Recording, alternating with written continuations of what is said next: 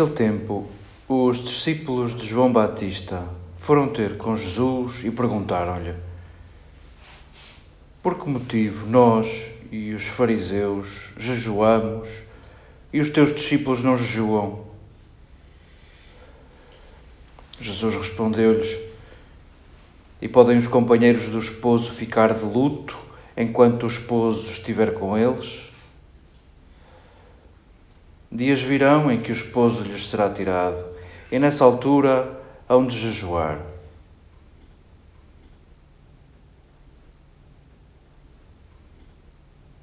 Queridas irmãs e amigas, são-nos servidos estes textos no início do nosso dia para fazerem Páscoa conosco. E é isso que queremos lembrar a cada passo, se quisermos é isso que queremos lembrar em cada dia da Quaresma. Se Quaresma nos recorda a quantidade do tempo, Páscoa recorda-nos a qualidade da nossa vida, o estilo da nossa vida, a chave da nossa vida, o sentido da nossa vida. Vivemos com o coração cheio de amor por Jesus. É Ele que dá sentido à nossa vida e todos os nossos dias são dias de transformação para nos assemelharmos a Ele. E por isso hão de ser sempre dias pascais. O que a Quaresma nos vem a recordar uma vez por ano, ainda que de forma simbólica, é de que é possível a nossa vida não se perder em nós mesmos, não se esgotar em nós mesmos. A nossa vida é chamada a ampliar-se é chamada a encontrar sentido no dom de si, desde as pequenas às grandes coisas.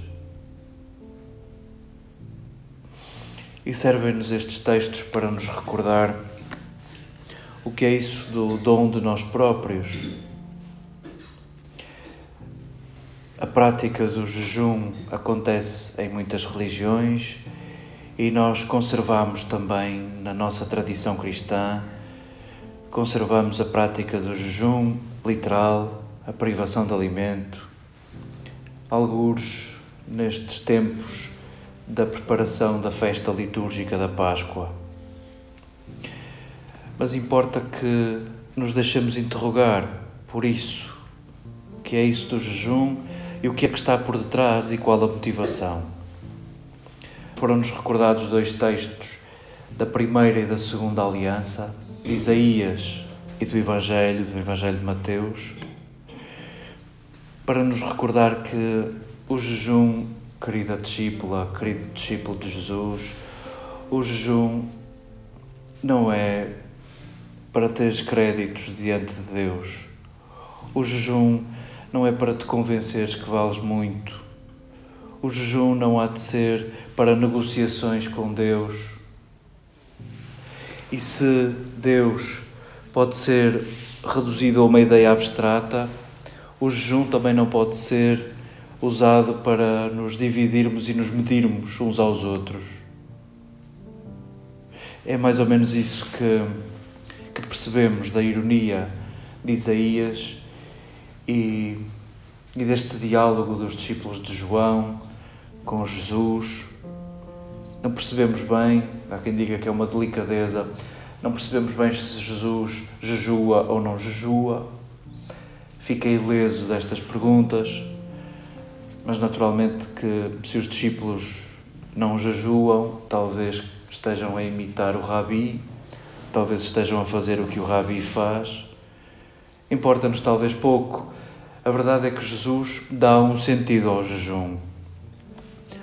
O jejum passa a ser ligado à ausência e à presença de Jesus. Os discípulos de Jesus não jejuam porque Jesus está presente. Os que não têm Jesus hão de jejuar. E talvez isso nos aproxime dos discípulos de João e dos fariseus. Nós estamos de luto, não temos Jesus mas a motivação talvez a nossa seja diferente das dos discípulos de João e dos fariseus. A nossa motivação quanto ao jejum, queremos tornar Jesus presente. Jejuamos para tornar Jesus presente e não para negociarmos com Deus, e não para nos medirmos, e não para nos separarmos. O jejum há de ser um trabalho muito interior, muito interior.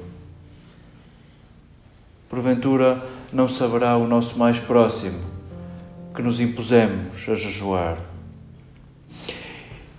E todos os jejuns são bem-vindos, como recorda o profeta Isaías. É bem-vindo o jejum literal, porque nos recorda que a criação não serve para tu a devorares. A criação, as pessoas, os bens, as coisas, não estão ao teu serviço para que as consumas e devores. E talvez o jejum literal nos recorde tudo isso e inspira todos os outros jejuns simbólicos, aqueles que Isaías elenca, o jejum da tua arrogância, o jejum de ter sempre tu a última palavra, o jejum de achares que a razão está sempre do teu lado, o jejum das tuas certezas e dos preconceitos com que nem sequer escutas o próximo. Tantos jejuns que, a partir desta motivação, podem acontecer neste tempo de preparação da Páscoa, neste tempo já pascal.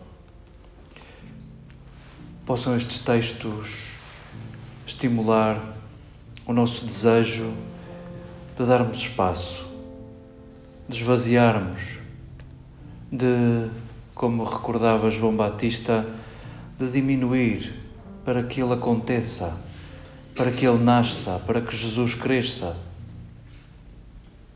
Possam estes textos estimular-nos e devolver-nos a importância dos nossos gestos junto dos nossos próximos, a importância das nossas palavras e das nossas escolhas.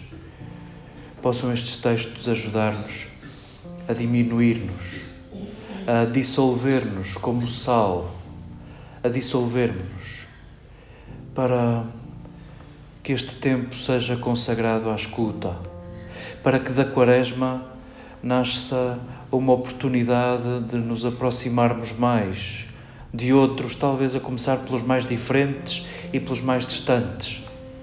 Possa a arrogância calada, as certezas caladas e os preconceitos calados dar espaço à escuta, à compreensão, à tolerância.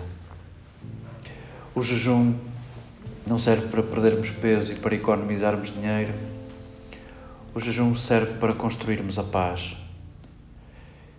E possa a prática de todos os jejuns que viermos a fazer, possa a prática de todos os jejuns contribuir para que nasça entre nós o princípio da paz, para que sintamos presente o nosso noivo, o nosso amado, para que sintamos presente Jesus vivo